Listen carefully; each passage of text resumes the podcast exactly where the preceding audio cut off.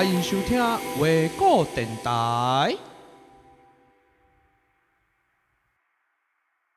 欢迎大家回到《明日备忘录》节目系列。上一回我们邀请到策展人林玉轩以及艺术家何燕燕来到现场，跟大家介绍《睡眠大厦》这一件作品。那今天很高兴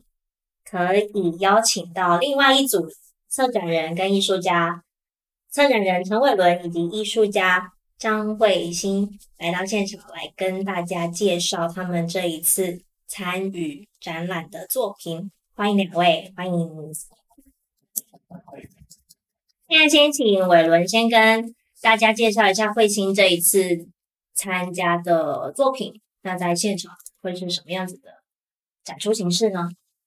稍微介绍一下张慧欣的背景，他是念北艺新媒毕业的。他除了在做摄影，然后也有同时也有出版摄影集之外，他其实也常常以影像作为他的创作媒材。慧欣这次的作品叫做《这里与那里》，然后你到呃立方七楼的现场，你其实会看到他作品分成两个部分。第一个部分是在 A3 的尺寸上的正反两面，一面是。八张的海边的风景照，然后另外一面是八张的城市照片。那在这个输出上面，其实可以看到很浅的文字。乍看之下，你是只会看到那八八张跟八张的影像。这十六张照片，他们是用黑体去标示出它的地点，然后是以并排的方式，分别是海边跟城市系列这样子。呃，当初就是。邀被邀请参加这个展览的时候，其实我也在思考说，怎么样可以去，因为它是一个会不断的借由在不同的地点展开的一个展览，所以当初知道要参与这个展览的时候，因为这个展览它的它的呃。在不同地点展出的形式比较特殊，然后因为它同时对应到疫情的情形嘛，所以我在思考说，怎么样让艺术家的作品可以同时对应到地方，然后跟全球之间的关系。这件作品是在知道这个展览计划之后，开始在跟慧欣进行讨论，就是我们怎么样去发，从他过去的创作发展到一个对应到这个展览，呃，算是。现地制作，但是这个现地变成一个展览的形式，然后怎么去发展出跟这个展览有关的作品？就是呃，这个展览它在这里展出之后，它会透过一个云端风暴的形式在其他地方展开嘛？那其实这次他的作品也是发展了跟观光、影像、跟消费有关的议题。那就是在这个展览里面，我们透过艺术家本来对于影像。欲望的探讨，然后去对应到这种全球跟地方的旅游跟消费之间的关系。一开始会想要问的是，这件作品最初概念发想的来源是什么？你是怎么去思考作品跟疫情之间的关系？嗯、我觉得最一开始就是来自于旅游的欲望，因为大家已经很久都没不能出国了嘛。然后回想之前，就是还能自由移动的。时期，然后那时候捷运跟很蛮多大众交通工具上面都有一些呃旅游的广告，就是无论国内或国外的，所以呃视觉影像就是在广告里面怎样被使用，就是一直以来都是我很有兴趣观察的事情。一方面因为身体不能移动嘛，所以开始回想起以前这些日子，然后回想过去这些大量的旅游广告跟。呃，旅行社的传单还有观光手册，他们是怎样透过影像、文字挑起让人想要旅游的这个欲望？当初在挑选这些城市的地点的时候，它跟观光的旅游宣传有关。那怎么会选择以城市的地点跟海边的风景作为你取景的对象？我觉得城市，尤其首都，就是很常拿来被当做就是。一个国家的观光形象的重心，就像呃，台湾对外可能会把台北当成一个旅游宣传的重点，首都也很常是一个国家最光鲜亮丽的地方。然后，如果说城市是一个比较理性的选择，那海边可能是比较感性的部分。当然，这两种也是一个相反可以对应的，就是相较于人造跟自然的景观。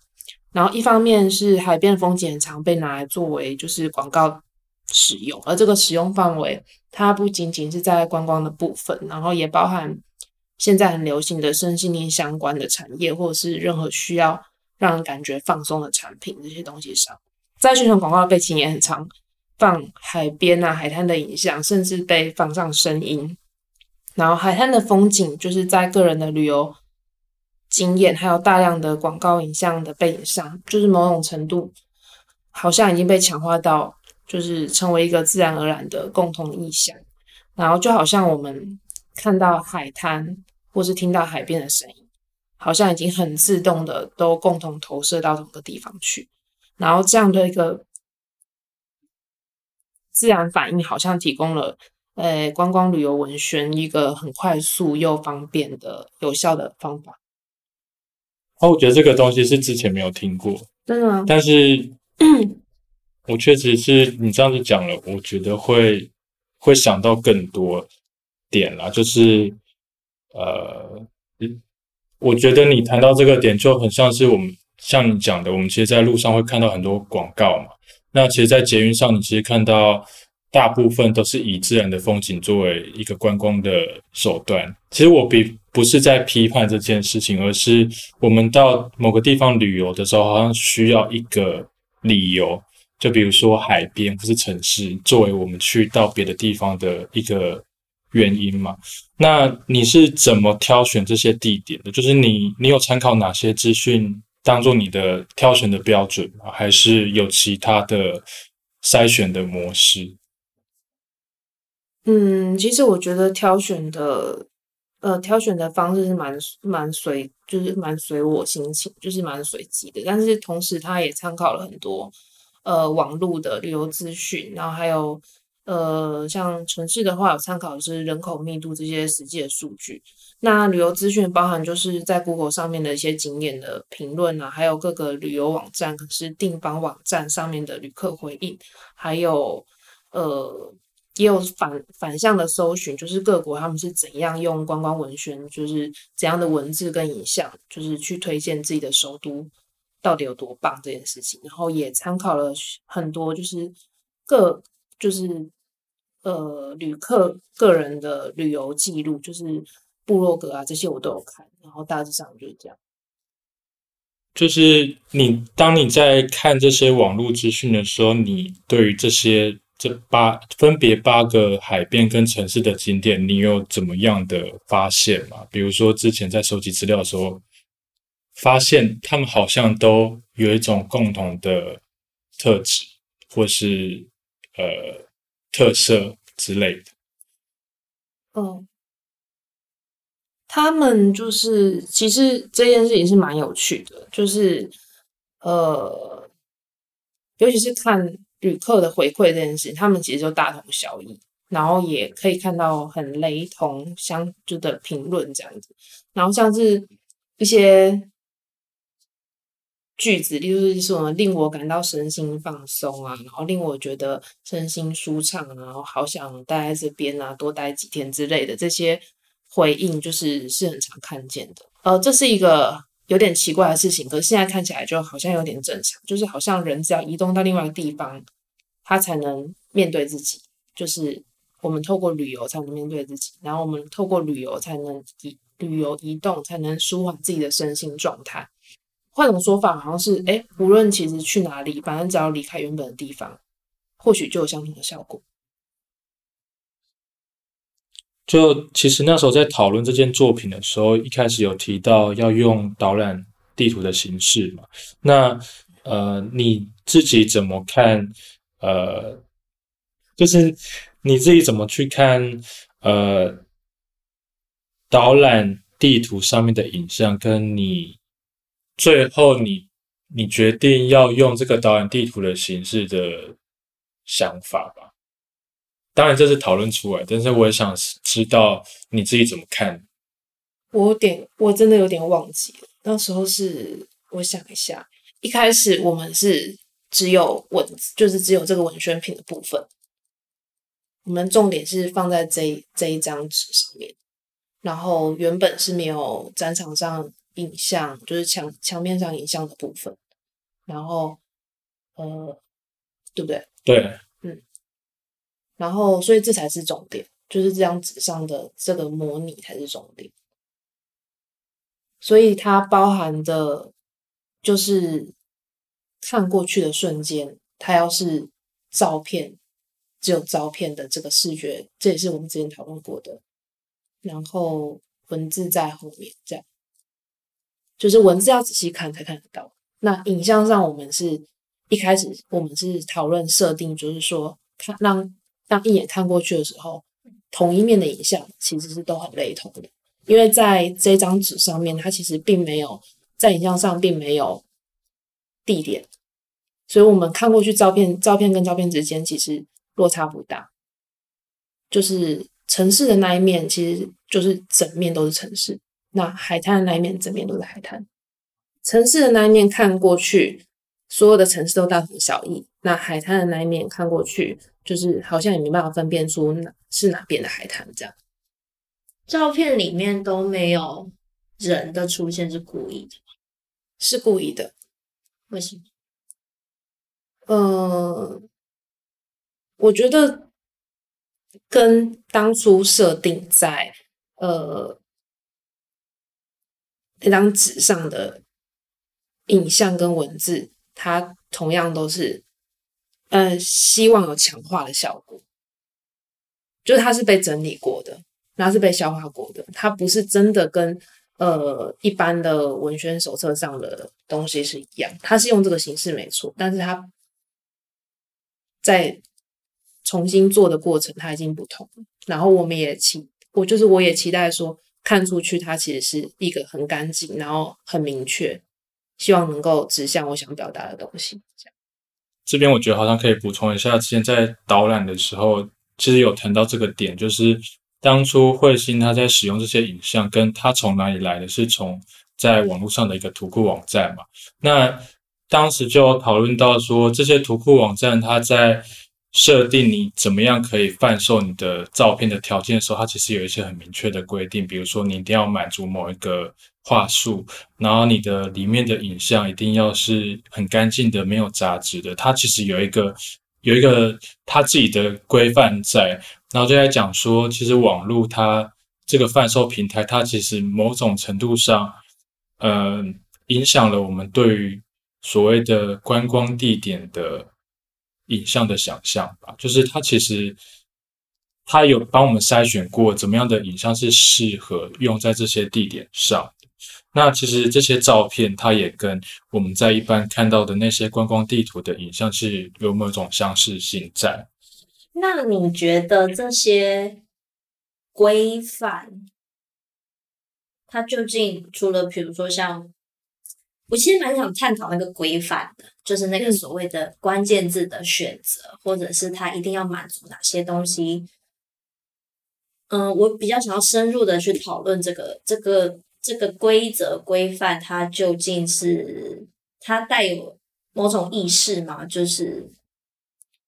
我会觉得在图库网站里面，它其实是它一般来说使用者他其实是透过关键字去搜寻。然后每一张照片，它会让在底下设立了一些它的属于照片的关键字，例如说海边、晴天，然后呃阳伞或是之类的这些东西。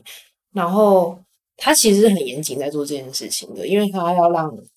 它要让你要说有人的光有人的景色也不是没有，但是它要让呃使用者很轻易的找到他的照片。还有点像是我们在估呃我们在网络上有时候要去。呃呃，有一个账号要登录或者什么，他会要你辨别一些影像跟文字，他就是很细项的把它列出来。这样，你刚才问那个问题，我其实也会想到是，呃，因因为应该怎么说，在我们这个时代，虽然这句话已经讲了很多次，就是所谓的影像的时代，他们要提供一个网站，不，他们要提供的影像要可以。对应到不同的情形，但是它又可以满足我们对于某个地方的想象的时候，它其实必须要去把不相干的讯息都给筛掉，它只只能留下它要的关键的那个，比如说海边的意象或是城市的意象。那如果它里面出现了，比如说。我其实我其实也不觉得一定只有这样，但是它里面也会分说，比如说什么样的种族的人的影像，他们某种程度上是要把所有的素材变成一个独立的，像是资料一样的东西，它不是一个呃具有个人性的一个影像，而是它是可以去满足很中性的东西，对，很中性的一个影像这样子。所以就是透过这种分类方式，让你像中性化。就是其实就像你们在处理的这件事情是经过整理过的。嗯，我觉得是诶、欸，我觉得是，就是感觉图库本身被整理过，然后被转化成在就是这个展场中的文宣品，它又再再被处理过一次，再被整理过一次。嗯，题外话，我觉得像那种。我写成三小时，对，就是连载三个小时。到底多少题外话？就是就是说，今天如果是我一个人，我在比如说好，里面有个景点，比如说是 Yokohama 是什么？横滨。比如说我今天到横滨去玩，我拍了一张我跟我朋友的旅游照片，它就不会被放到这个网站上，因为它。具有某种个人性在里面。我们当初在设定的时候，有很明确有一个文宣品，它是可以被观众带走的嘛。但是现场后来出现了十六张摄影，然后他们上面都有用一个标准字的黑体去标注出它的地点。那这个概念是从哪里发现的，或是你最后怎么决定要用这个形式？我一直很喜欢就是贾克大帝的电影，就是有一个有部电影叫《Playtime》。然后这是我大学时候看过的电影，然后它其中有一段就是他的那个贾克大帝本人，就是他主角，他就是移动到这个机场的场景里面，然后在这个墙上，就是在这个机场机场的墙上，就是贴满了推广世界各地的城市观光海报。然后，但是你仔细看过去，其实各国的城市图像其实是没有办法辨识的。然后，都市的景观也大同小异，就是都是那种现代化的高楼啊。然后好像只能从照片上标示的地点文字，才能知道说这张观光海报它所指的地点到底是哪一个国家。然后回到就是展场里面所选择的影像，我觉得虽然它的这个这些照片本身都是一个实际的地点，但是远远看过去，就是如果你拿的是文宣品，或是你有没有看过去。无论海滩或城市，其实都是很相近的。就是把文字的部分拿掉，它其实也很难判断出哪里是哪里。这样就我跟慧心其实不是第一次合作，我们在之前的展览里面有一些合作过的经验。然后我对于他对于影像的看法，我其实自己也蛮有兴趣的。就是呃，在去年凤甲的展览里面有一件作品，说一些成为天空的照片，里面其实探讨了。跟消费影像有关的问题，你觉得这件新作有延续到前面的作品，带出新的问题吗？或是有怎么样的差异？我觉得在凤甲丹的作品里面，那些影像其实是我自己透过街拍去收集的，然后，呃，在经由就是呃化学药剂把一些部分涂抹掉，然后这次好像比较是从一个远观的角度来。检视这些旅游宣传影像的使用。那展场照片，展场展场里面的照片，它其实是图库购买的嘛？那这些图片，它其实也可能真实真的是以观光用途被其他人作为作为使用的。我觉得以方向来说，就是呃一些成为天空的照片，就是凤甲的作品，好像是从我的角度看出去，然后。然后这次在立方七楼的作品这里那里是比较从远观的，整个从视觉环境上去反思，就是旅游宣传影像的这个部分。这次做了一个像诶观光文观光旅游的文宣品嘛，觉得在过程中就是观察到一件事情，就是就是旅游消费影像上的投射，其实我觉得好像是一个互相制约的功能，就是广告。它本身透过一个共同视觉的形象意念去刺激或者去影响消费者他呃去旅游的动机。那旅客前往观光地点后，好像不得不去，就是他们旅游宣传所上面看到的影像，然后不去那个景点打卡，好像就是就没有去过这个地方的感觉。所以我觉得这个一来一往，好像更强化了这件事。我觉得讲得非常好。而且如果要说的话，我我觉得反而现在反而变成，呃，我到某个地方旅游的时候，因为我看过某些图像，所以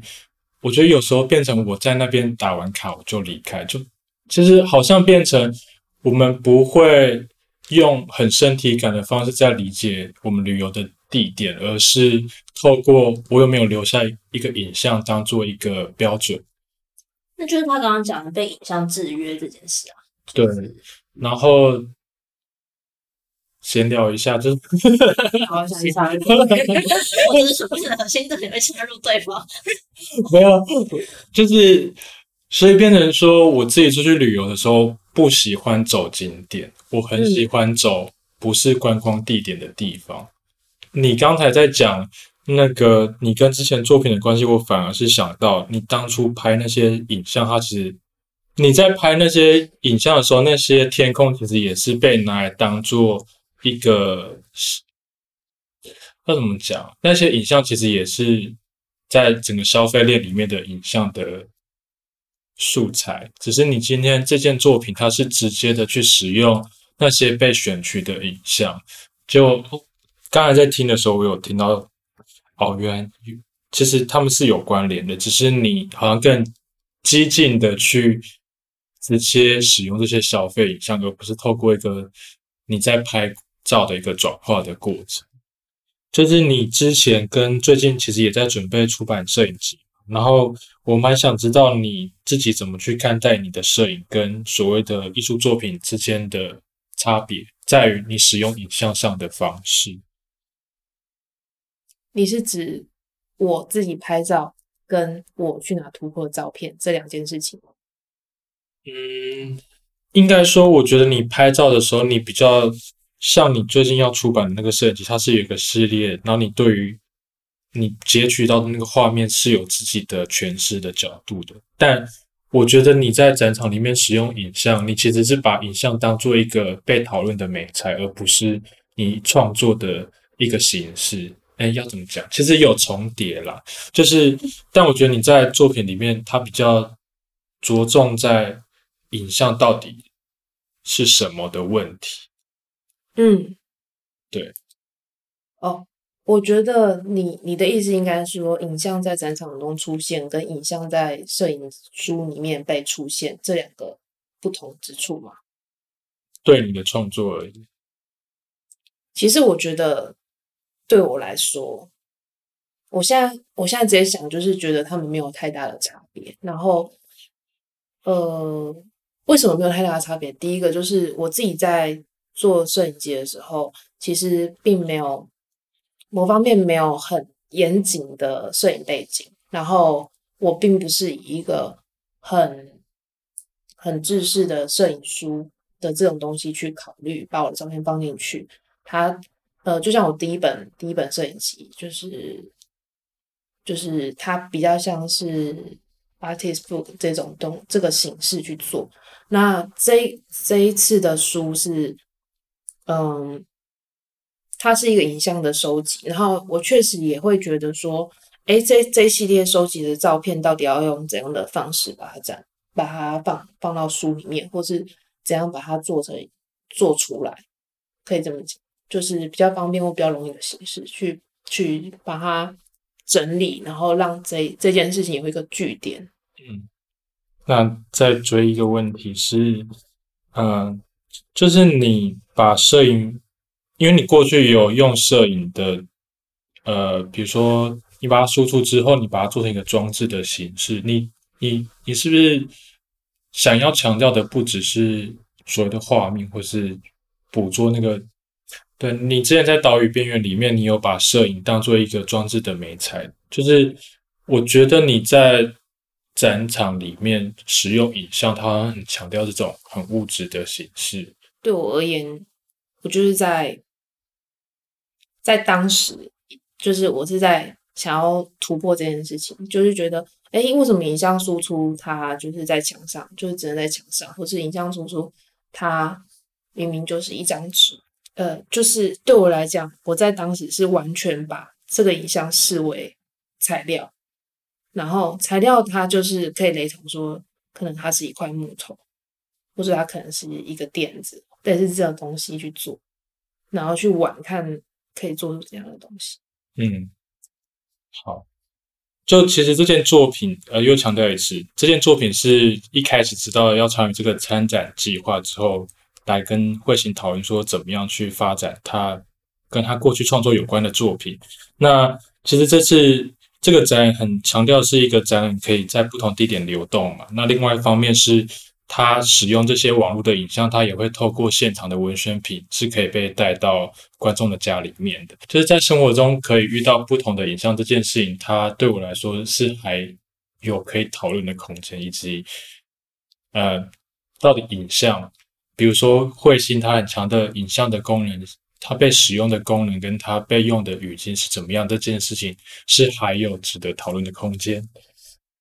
就是我自己，我自己蛮期待这件作品在其他地点展出的，因为它其实不只有呃，因为它选的地点是遍布全球的嘛，所以它其实可以在不同的点去展开每个地方、每个城市对观光这件事情的想象或是问题。对啊，外国人会怎么看这个东西？我觉得这个问题是蛮全球性的问题，就是所谓的跨境的移移动。因为我在那个论述里面有提到嘛，这变成一个全球的常态。那其实虽然我们现在不能移动，但这个问题它是可以一直不断的有延续性的这样子。那你最近有什么样的计划要跟大家分享？前阵子就是印了一本很小的摄影集，然后摄影集的名称叫做 About Hands，内容是主要拍摄就是搭乘大众交通工具上面人的手部动作。然后为什么会想要拍摄这件事情？是我觉得很有趣一点，就是我们可能在捷运上，然后呃表情或什么的，我们都会有一些控制，就是。表情或什么都会有一些控制，就像我们有意识到别人的目光，或是我们知道我们自己在户外面，但是手的部分我们可能就会忽略。我会观察到这件事情，呃，我会觉得很有趣，所以花了很多时间用录音的方式把大家有些有趣的手拍下来。目前确定会在彭丁寄卖，还有个计划还没有正式开始，是我也收集了很多在台湾用。国外国人作为广告的照片，就我拍了很多这种这种东西，然后很很希望可以编辑成为，就是变成一个有趣的书这样子。谢谢伟伦跟慧行今天对于这件作品这里与那里的分享，包含就是整个创作的过程，然后还有这件作品的整个概念的发想，还有两位合作的经验。那相信在，因为现在大家也不能自由的移动嘛，相信之后大家当大家可以自由旅行的时候，对于随处可见的观光广告会有更多不一样的思考。那谢谢今天大家的收听。那下一次我们会邀请另外一组的艺术家跟策展人来跟大家分享这一次他们参展的作品。那对这一件作品有兴趣的观众，也欢迎大家到立方七楼欣赏这件作品，而且可以把作品带回家。谢谢大家，我们下次见，拜拜。